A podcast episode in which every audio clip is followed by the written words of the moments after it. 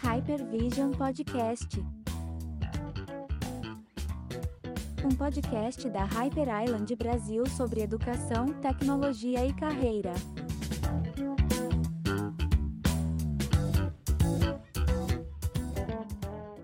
Bem-vindos ao Hypervision Podcast da Hyper Island. Neste episódio, vamos mergulhar no mundo dos negócios baseados em plantas. Vamos começar com o nosso convidado especial, Christian Krieger Wolters, o visionário fundador da Vegan Business. Aqui você vai saber de quatro assuntos. Sobre o mercado plant-based em ascensão, vamos explorar o crescimento explosivo do mercado de produtos plant-based, né, baseado em plantas, com o Brasil liderando o consumo na América Latina também vamos falar de inovação em insulina vegetal. Cientistas estão revolucionando o tratamento do diabetes com uma insulina derivada de plantas que pode ser administrado por via oral. Olha só. Também vamos falar de consequências não intencionais e ouvir sobre uma inteligência artificial que oferece planejamento de refeições que gera receitas perigosas e tóxicas e vamos mergulhar no mundo dos negócios baseado em plantas. Ouça diretamente do Christian Krieger Wolters, o fundador da Vegan Business, sobre como sua empresa está intermediando investimentos em negócios plant-based e como ele está pessoalmente ajudando a acelerar o crescimento de empresas inovadoras neste espaço, contribuindo para o futuro mais verde e sustentável. Neste episódio também mudamos um pouco o formato do nosso podcast. Vamos ter notícias que podem despertar a sua curiosidade e uma entrevista com uma pessoa que pode nos eh, ensinar algo sobre os tempos atuais e do futuro. E a ferramenta da Hyper Island e a conversa com um de nossos colegas vamos fazer no próximo episódio. Hypervision Podcast. Vamos em direção ao futuro com foco nas plantas. Hoje trazemos três notícias recentes que destacam a inovação e o crescimento no assunto de plantas e alimentos. Vamos lá. A primeira notícia é sobre o Brasil, que se destaca como o maior consumidor de alimentos plant-based na América Latina, de acordo com dados da Bloomberg Intelligence. Esses produtos derivados inteiramente de plantas têm ganhado popularidade por seus benefícios à saúde e ao meio ambiente, e o mercado de alimentos plant-based está em expansão global. A expectativa é de crescimento de 30 bilhões de dólares em 2020 para 162 bilhões de dólares em 2030. Analistas observam que essa tendência reflete uma maior conscientização sobre saúde, ética animal e sustentabilidade. A diversidade de produtos plant-based deve continuar aumentando no Brasil, oferecendo opções cada vez mais saborosas e acessíveis ao público.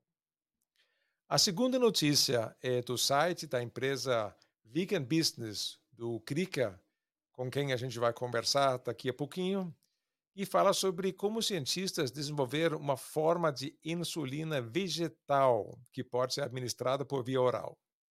Isto é um avanço significativo para diabéticos. A nova formulação derivada de plantas poderá substituir as injeções diárias de insulina, tornando o tratamento mais fácil e menos invasivo. A insulina vegetal encapsulada em uma estrutura que permite a sua passagem pelo estômago até o intestino onde é absorvida. Esta inovação não só melhora a qualidade de vida dos diabéticos, mas também ressalta o potencial das soluções baseadas em plantas na medicina. O avanço segue a tendência crescente de explorar alternativas vegetais em vários setores, mostrando promessa no campo médico. A terceira notícia me faz lembrar a fala do Kevin Kelly, antigo editor da revista Wired, que a gente traz muitas vezes em nossos trabalhos da Hyper Islands. Ele fala como a gente hoje tem que lidar e resolver problemas de uh, tecnologias ante anteriores ou como as tecnologias atuais acabam gerando desafios e problemas que a gente vai ter que resolver em algum momento no futuro. A notícia é sobre a rede de supermercados na Nova Zelândia, Pack and Save, que enfrentou problemas com seu aplicativo de planejamento de refeições baseado em inteligência artificial, o chamado Save Mealbot, que sugere receitas perigosas, incluindo uma que resultaria em gás cloro, que é tóxico, né, gente? O app criado para ajudar os clientes a utilizarem sobras de alimentos de forma criativa acabou gerando pratos estranhos quando os usuários inseriram, inseriram itens não alimentícios. Uma receita nomeada como mistura de água aromática foi notadamente perigosa, pois criava gás cloro, algo que é letal quando é inalado. Né? A empresa expressou decepção com o uso indivíduo do aplicativo e afirmou que continuará aprimorando os controles do bot para garantir a sua segurança e utilidade. Né? Mais uma vez, uma dessas consequências não intencionais que a gente acaba, às vezes, observando. Muito bem, vamos linkar para esses artigos em nossos show notes. Hypervision Podcast. Agora vamos conversar com o nosso convidado especial, o Christian Krieger Walters. Ele é o missionário fundador da Vegan Business, uma empresa pioneira que serve como ponte para investimentos em negócios centrados em soluções vegetais ou plant-based. O Krika vai compartilhar sua jornada e como ele está pessoalmente apoiando essas empresas em quais projetos inovadores a Vegan Business está investindo para acelerar o crescimento nesse setor. Você, você já tem um histórico de uh, querer inovar nos seus negócios, no que você faz. A gente pode conversar um pouco sobre isso, né, Krika? E, e bom, inicialmente eu, eu queria te convidar, uh, conte um pouco sobre, sobre você o, e o, o teu negócio. Perfeito. É, eu, eu, eu ouvia você falando, acho que mais do que inovar, eu tenho um desejo por contribuir com as dores que eu sinto. Então, eu sempre fui movido muito pelo meu coração e muito pelo, pelas dores que eu tive na minha vida. Então, um breve histórico, né? Eu sou um, um verdadeiro vira-lata. Eu nasci no Brasil, fui de família dinamarquesa norueguesa, é, mas eu fui criado, fui para Dinamarca logo cedo na vida, com quatro anos de idade, cresci na Dinamarca, fui escolarizado na Dinamarca, fiz faculdade na Dinamarca e tive a oportunidade de começar a voltar a, a, a ter contato com o Brasil com 13 anos. Então, eu voltava todo ano é, para o Brasil para passar férias, é, até um dia voltar e fazer um internship, né, uma, um, um período aí de um ano na, na empresa familiar. A minha família mexe com café. Então, fiquei dos meus 17 aos 18 anos aqui no Brasil. É, voltei para Dinamarca para ingressar na universidade e aí tive uma oportunidade de voltar a trabalhar com a família em 2009 e aí tranquei a, o meu bacharel e nunca mais consegui voltar para Dinamarca. Então eu estou aqui no Brasil há 14 anos desde, o, desde essa oportunidade. Eu iniciei empreendendo com a família e aí logo no início da minha vida no Brasil, comecei a enxergar muita oportunidade, principalmente no campo digital, né? No campo de marketing, no campo de, de interação com pessoas, principalmente porque eu saí de um país de, como você, Espa, de 6 milhões de pessoas, e do nada eu estava num país com 200 e tralalá milhões de pessoas, né? Então, eu via oportunidade em absolutamente tudo, e aí eu comecei a, a minha carreira é, né, no empreendedorismo em si com um publicitário, com o Matheus e com o irmão dele, o Bruno. Uh, e a gente começou a fazer sites de conteúdo e monetizar os sites de conteúdo com anúncios. Né? Então a gente acabou fazendo um site, dois sites, três sites. Do nada a gente tinha, sei lá quantos sites. Eu sei que eu tive o maior site de chá de, chá de gengibre no planeta. E, e, é, a gente criava domínios que tinha busca e é, populava com conteúdo, vendia anúncio. E aí o que aconteceu no, no segundo ano é, dessa empreitada foi que a gente começou a entender que é, o, o, o, jeito de monetizar sites ele estava mudando. A gente começou com o famoso é, é o CPM, né? Ganho por mil visualizações. Aí a gente co começou a ir para o ganho de por clique. E aí a gente começou a conhecer o mercado de afiliação. E foi aí que realmente a nossa vida empreendedora mudou. A gente começou a, a, a fazer afiliação de produtos físicos e um belo dia, em 2000, início de 2023, a gente descobriu que existia afiliação de produtos digitais. E qual era a grande diferença entre os dois? Que um pagava 6% de comissão no campo físico e o outro pagava de 50% a 60% de comissão. E aí a gente começou a comercializar cursos online e produtos digitais, até que em 14 começamos a fazer os nossos próprios cursos online e, e produtos de educação, focado é, na, naquela época em celebridades e youtubers com muita audiência. E a gente escalou essa empresa, lançamos 41 cursos de 2014 a final de 2015, comercializamos mais de 110 mil cursos na internet e Nossa. tivemos uma experiência muito legal. E durante uma proposta de aquisição de um, um player americano, é, a gente, na verdade, é, perdeu uma, uma venda porque esse comprador disse que não tínhamos nada de marca, a gente não tinha valor e apenas faturamento. E, o, e a pessoa, né, o grupo estava certo, porque era tudo baseado no nosso relacionamento. E aí a gente começou a falar, poxa, mas se for assim, a gente tem que pensar em algo diferente, a gente tem que fazer algo que tenha marca na frente né, e distribuição por trás. E aí, junto com minha esposa, lançamos em 2016 um aplicativo de saúde mental e meditação, que acabou se tornando o segundo app é, na App Store brasileira no plano de assinatura, que foi recém-lançado na época em 2016 e esse app acabou pegando escala global, hoje tem 8 milhões de downloads, usuários em 150 e poucos países. Durante seis anos, enquanto eu fui o CEO do projeto, a gente era muito focado no, no B2C, uh, ah, então a gente né, ajudava pessoas pelo mundo todo a cuidar da sua ansiedade e hoje a gente, é, o Zen ele é um produto é, muito focado no B2B, ajudando as empresas a trazer saúde mental para seu, os seus colaboradores. Então, tive o prazer de cofundar esse CEO durante seis anos, aquela loucura é, de crescer rápido sem saber o que estava fazendo, é, tendo muita sorte, mas um produto muito bom que resolvia um problema real na vida das pessoas. É, e muitos parceiros, né, tanto a Apple quanto a Google, que acabou escalando o nosso produto no Brasil e para fora. A gente foi Apple of the Year na América Latina em 2016 e, e, e foi, é, como eu iniciei minha fala, foi o início da minha vida empreendedora, tentando resolver uma dor que eu tive muito como criança e como adolescente, e a minha própria saúde mental. E acabei me tornando CEO de um, de um negócio, né, é, tentando cuidar da saúde mental dos outros. É, e enquanto isso, eu fui, obviamente, me envolvendo e me, é, me é, é, mais na minha própria saúde mental e cuidando cada vez mais de mim.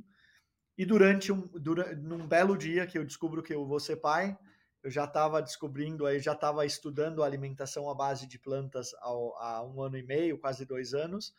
E no dia que eu soube que eu ia ser pai, eu, eu resolvi é, fazer mais uma mudança aí na minha vida, que foi o início da minha da minha nova vida como é, primeiro como né uma pessoa que se alimentava de forma plant-based, né, e, e segundo é, é, abraçando o veganismo como um todo é, e, e, realmente olhando também para o saúde, para o bem-estar animal, bem-estar planetário, né? Então saindo um pouco do egocêntrico e olhando um pouco para o outro lado, né? Então foi uma escolha inicialmente pela minha saúde, mas se fosse pela minha saúde eu não seria vegano até hoje. Aí é, eu eu acho que hoje é, é, é muito mais do que a minha saúde própria.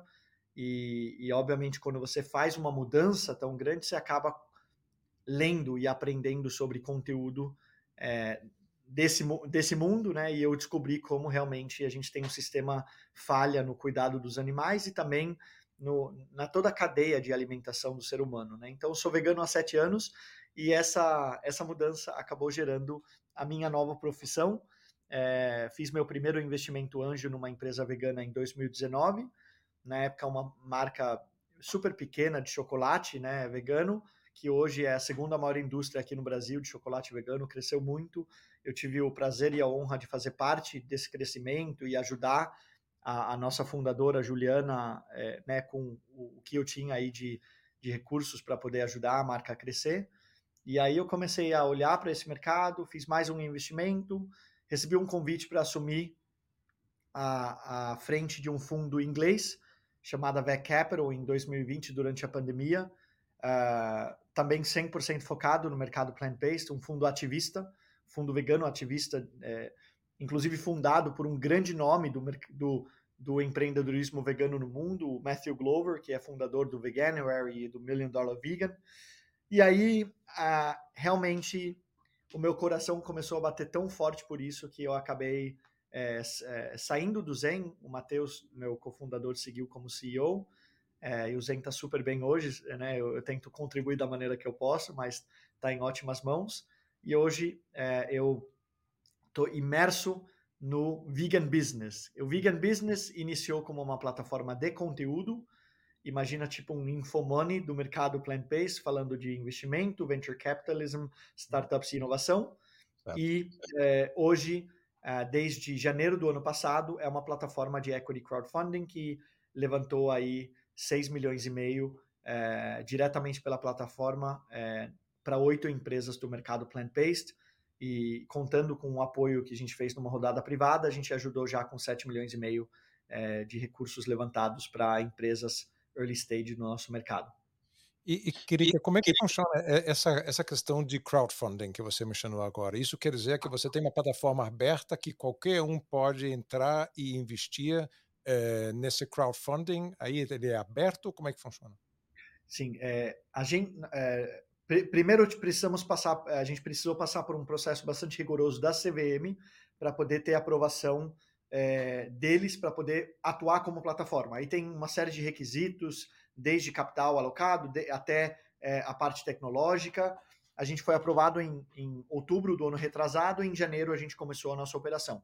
E o que, que, é o crowdfunding? Né? O crowdfunding, geralmente, é, ele começou com doação e aí foi criado equity crowdfunding, né? Equity significa participação, então é, é simplesmente você como pessoa física ou empresa poder participar e ter equity, né? Ter participação em negócios é, no nosso caso, do mercado plant-based. Né? Então, somos a, a única plataforma exclusiva na América Latina focado em, em, em equity crowdfunding para o nosso setor.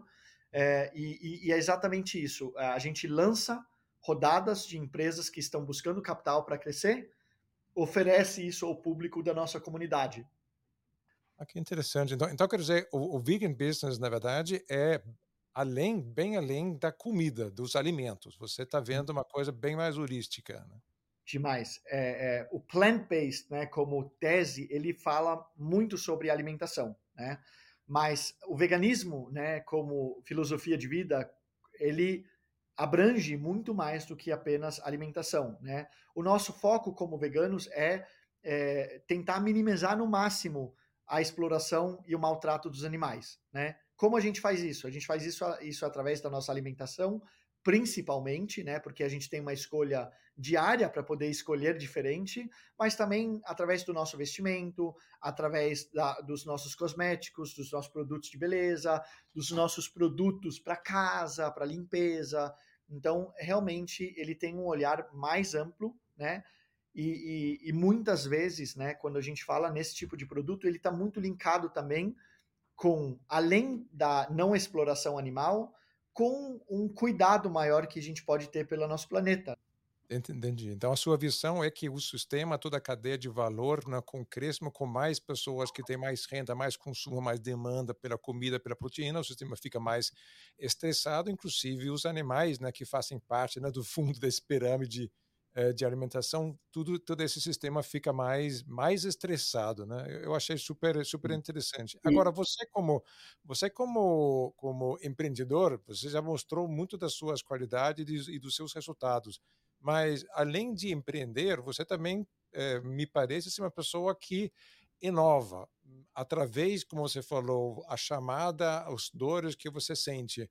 E como é, as empresas que é, em, em qual o seu fundo acaba investindo, né, que você acaba intermediando, é, como é que você dá para eles, ou você apoia eles com essa sua experiência, essa viés de, de, de entender, de criar, de inovar? Você, você acaba, assim, compartilhando a maneira com que você já tem feito sucesso hoje para ajudar esses investimentos a darem certo? Como é que você faz isso? Sim, muito mais do que meu sucesso, eu tento compartilhar com eles as dores que eu passei, os desafios que eu passei e onde eu errei, né? Eu acho que como empreendedor, é, a gente, né, no papel tudo é bonito, né? Meu currículo no papel é lindo, né? Mas no dia a dia ele é porrada o tempo todo, soco na cara, perder dente. Todo empreendedor sabe como é a verdade por trás da cortina, né? Então, eu acho que isso que faz eu poder contribuir muito com as empresas, porque eu já fiz muita coisa, já apanhei muito e eu consigo ajudar a não cometer os mesmos erros. E não só eu, todo o nosso time, os meus cofundadores, o João já tem exit, ele é empreendedor serial, autor de sete livros, conhece o, o, o a, a, construção de uma startup como poucas pessoas. Ele criou e vendeu uma companhia dele. A Nádia, que é minha sócia, vem do mercado de M&A na área de saúde. Então, nós todos temos aí, é, é, e além dos nossos advisors, né? Então, a gente tem uma rede maravilhosa, inclusive uma amiga sua, é, que é, contribui, de certa maneira, para as empresas, porque onde eu não tenho conhecimento, eu tenho acesso a poder puxar, né? E tudo isso entra muitas vezes como um pacote para as empresas que acabam uh, levantando capital conosco se essas empresas querem ter esse tipo de apoio, né? E, e para aqueles que têm dúvida, né, sobre se isso é um, um negócio interessante, se é um negócio, um negócio crescente, né? Assim, eu vi números que estimam que até 2027 vamos ter a nível global entre 15 a 30 bilhões de dólares neste mercado aqui, que é um mercado que cresce. Você Sim. também mencionou teu interesse em ter os produtos veganos nas, nas gôndolas, nos supermercados e nas lojas aqui no Brasil. E, e, e, você olha onde está o Brasil e onde você. Existe alguma inspiração? Existe outros países, outros mercados que você acha que a gente poderia se espelhar um pouco para entender como é que vai esse futuro? Perfeito. É, em relação ao, momento do Brasil, se a gente olha para a alimentação, está acontecendo um movimento muito interessante. O Brasil está é, tá muito adepto, adapto, né? Está muito é, realmente aberto à nova alimentação. Então, a gente está quase quebrando a barreira do bi aqui no Brasil de consumos de eh, alimentos plant-based, chegando aí. Teve uma matéria que saiu esses dias, à base de um estudo do GFI, que mostra que a gente chegou aí a, a 850 milhões de, de, de, faturamento nesse mercado no ano passado, que esse, e que cresceu desse ano para o ano passado já 40%. Então, tem interesse, mas tem inúmeros desafios também, né? Principalmente quando a gente fala de produtos industrializados, superprocessados, a gente tem hoje o maior desafio que são três principais. O primeiro é preço, o segundo é, é sabor e é, eu diria sabor e performance, e o terceiro é disponibilidade. Preço. Quando que eu vejo que esse mercado vai mudar de fato e quando as pessoas vão mudar? Quando o produto é mais barato. Né? Eu vi hoje, inclusive, no LinkedIn, um colega, é, um colega europeu, se eu não me engano, ele é da Lituânia, ou um país próximo lá, que mostrou hoje uma foto no supermercado de, do, da carne moída vegana do lado da carne moída é, suína e com preço menor. O principal driver é preço. Ainda mais num país como o Brasil, que a gente tem uma limitação muito grande e infelizmente tem muitas pessoas que não têm né, como comprar produtos de, de custo elevado. Então, e, e, e, por que, que esse, essa mudança está acontecendo agora? Porque os últimos 20 anos nesse mercado, vamos, vamos resumir, os últimos 15 anos foi muito focado em P&D, em construir tecnologia que poderia produzir um, um, um, bife de soja, né, um hambúrguer de soja, ervilha ou outra proteína que não tem gosto de papelão, e sim tem gosto de carne, de carne, é, carne bovina, por exemplo. Né? Então, nos Estados Unidos começou aquela onda do Beyond Meat, da Impossible Foods, eu lembro, eu tive um investidor americano, eu lembro a primeira vez que eu provei um hambúrguer da Impossible. Eu fui comer com meu sócio e ele teve certeza que era carne é, bovina aquilo. Ele falou porque sangrava, porque tinha toda aquela performance que ele estava acostumado.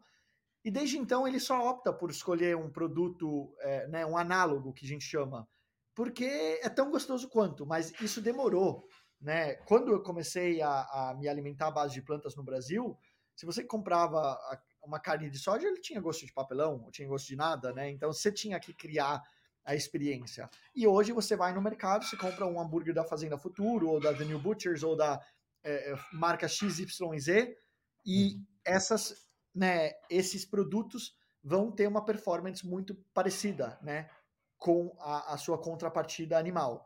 E aí, por fim, além da performance e preço, é, disponibilidade. O que eu falei para você, se você viaja para uma cidade no interior, a gente se, a gente teve uma um, um, encontro, né? Você criou a casa Dinamarca na Hacktown, numa cidade pequena, no interior de Minas, e foi difícil para mim como consumidor ainda ter um, um, almoço vegano lá, né? Então, e, e difícil no sentido de a gente estava em Minas, almoço vegano, arroz, batata, arroz, vai, arroz, feijão e couve é vegano, mas tá não é. Né?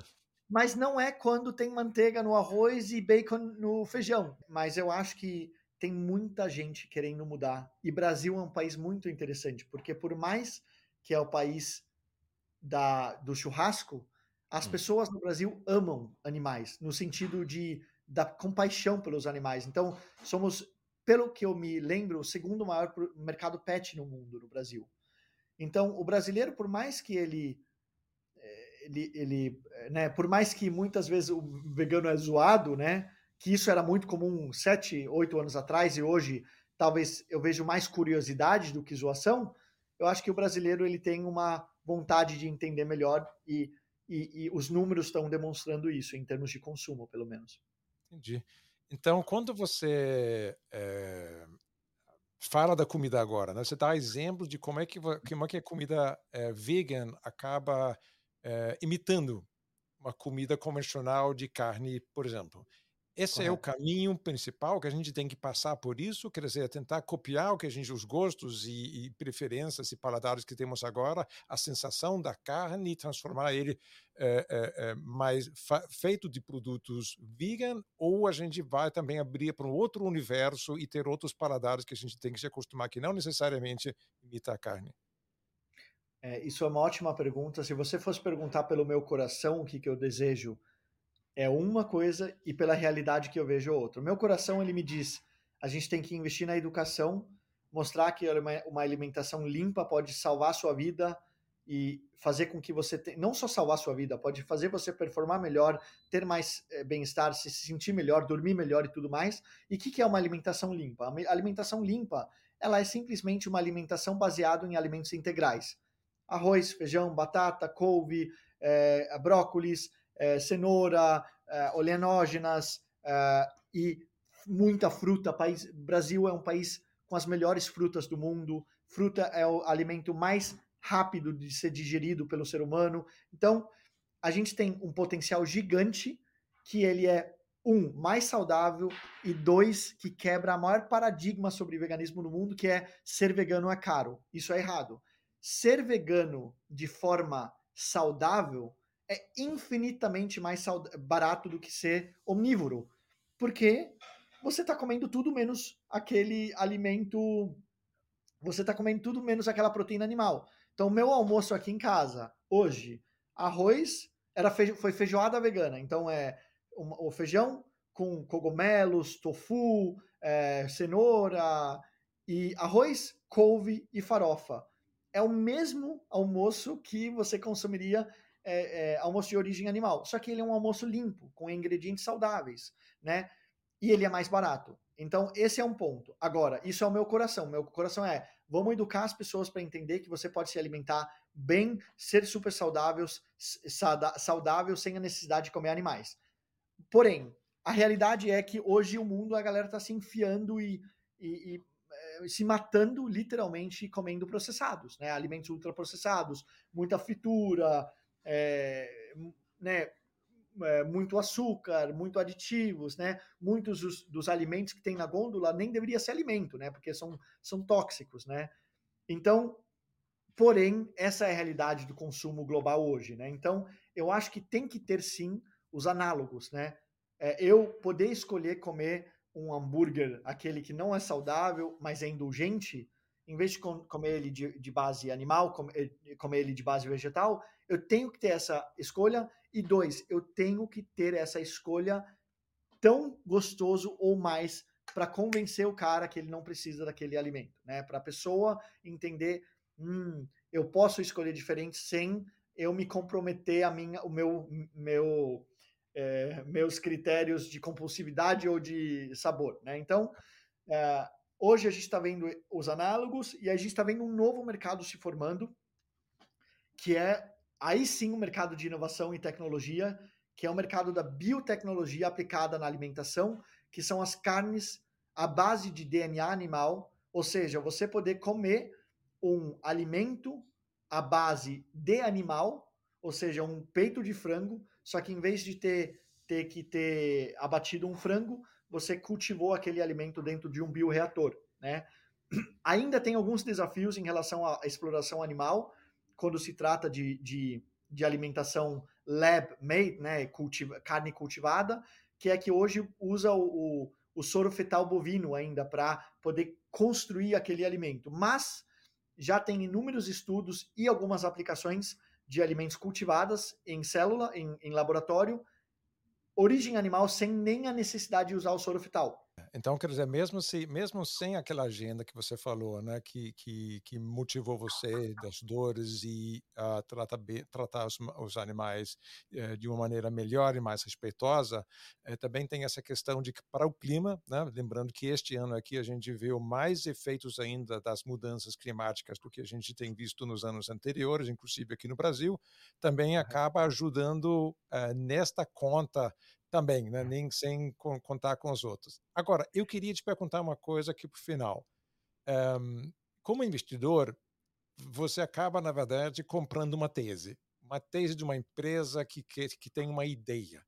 E, e para entender se essa tese é factível ou não, tem que olhar para o futuro, né? tem que entender não só o futuro da empresa, mas o futuro do mercado em qual essa empresa também opera. Na Hype Island, a gente faz bastante esse tipo de trabalho com a empresa, a gente tenta ajudar eles a dar, pra, dar ferramentas e metodologias para que essas empresas consigam melhor, cada vez melhor prever o que eles precisam fazer hoje para dar de encontro com alguma tendência que vai se materializar daqui a um, dois ou três anos. E trabalhamos, inclusive, com, com podemos chamar isso de uh, consequências, às vezes intencionais e não intencionais. Um exemplo, por exemplo, quando uh, a gente começou a implementar a câmera dentro do, do, do, do telefone celular, uh, surgiu o selfie. Né? As pessoas começavam a tirar fotos de si mesmo. Né?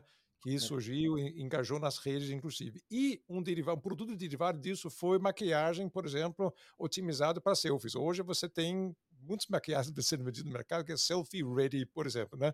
E, e, e ninguém tinha pensado que, na existência desse mercado aí quando é, eles simplesmente implementaram, quando a Nokia começou a implementar a câmera fotográfica dentro do celular. Mas são mercados derivados eu imagino que para você é importante também criar essas visões e identificar essas tendências para o futuro. Queria, quer dizer, eh, separar o sinal do ruído, né, quando você vê essas informações. Como é que você faz isso? Assim, pensando mais no processo do que no, no resultado dessa questão. É, eu acho que tudo começa com. Uh, se a gente olha para alimentos, e, e, essa é uma ótima pergunta e vai um pouco daquilo que você falou, tudo começa por uma, uma tese que é: hoje existe uma insuficiência calórica no bife que você come versus aquele. Uh, vou, vou, vou tentar formular isso de uma forma mais clara. Somos 8 bilhões de pessoas no mundo. Temos 1 bilhão de pessoas no mundo que não têm o que comer, que vivem na extrema pobreza, e mais 2 bilhões de pessoas que vivem com uma insegurança alimentar de nível extremo ao nível mediano, baixo, né? Eu tô apostando que, eh, por mais que você não quer, tem que ser feito, né? É, é aquela. Eu, eu, tenho muito esse papo, né, com as pessoas. Pô, eu não consigo ser vegano porque eu não consigo largar o queijo. Ou eu não consigo ser vegano porque eu amo muito carne, né? E eu, eu, eu nunca fui aquela pessoa que, que era apaixonada por churrasco e carne, eu comia, né? Mas eu era apaixonado por sushi. É, e pizza nem se fala, então. Pizza, pasta, massa, tudo que é italiano nem se fala. Mas hoje eu supro essa necessidade de uma forma nova. Eu tenho, inclusive, sou investidor de um restaurante sushi vegano, né? Que me dá a mesma experiência, que me dá o sabor que eu estou buscando. Então, é, é, eu estou apostando que a, a, nossa tese ela, ela é uma necessidade e ela supre algo. E, e obviamente, os players que estão no mercado agora crescendo, as grandes marcas estão olhando para esses players, né? Então, falando rapidamente no nível de negócio, né? A gente vê as empresas do nosso portfólio e até que eu invisto e, e acompanho, é, quem está performando está cercado de oportunidade, porque as pessoas, é, né, os investidores sabem que isso é o futuro, né? Então, performar bem e ainda fazer o bem, isso é uma tese que naturalmente atrai capital. Perfeito, ótimo. Muito legal, super uh, bacana ouvir a tua visão, uh, seguir um pouco a tua, entender a tua a história e visão e, a, e as suas atividades. Uh, eu te desejo muito sucesso no seu no seu trabalho, né? Que eu acho que muito mais com investidor, você também é inspirador para essas empresas, o que eu acho que beneficia essas empresas que são bem sortudas de ter você, né? Com todo o seu track record e e, e, e, experiência que você tem. E muito obrigado também por compartilhar isso com a gente aqui no nosso podcast aqui hoje. Muito obrigado. Obrigado. Muito feliz em contribuir. Obrigado pelo convite e, fico feliz também em conhecer melhor o, o, podcast agora e acompanhar. Obrigado você, Iespa, e, e vamos seguir buscando aí abrir caminhos novos para as pessoas, né? Com certeza, Kika. Até a próxima. Valeu, até a próxima. Chegamos no final do nosso episódio de hoje. E aí, gostaram? Caso sim, você pode clicar no botão like no aplicativo ou canal onde você está assistindo ou ouvindo os nossos episódios. E se você quiser, você pode seguir o nosso canal clicando no botão assinar. E lembre que no YouTube você também pode deixar seu comentário para a gente e para os outros que estão ouvindo e assistindo o canal. Muito bem, fique bem e até a próxima.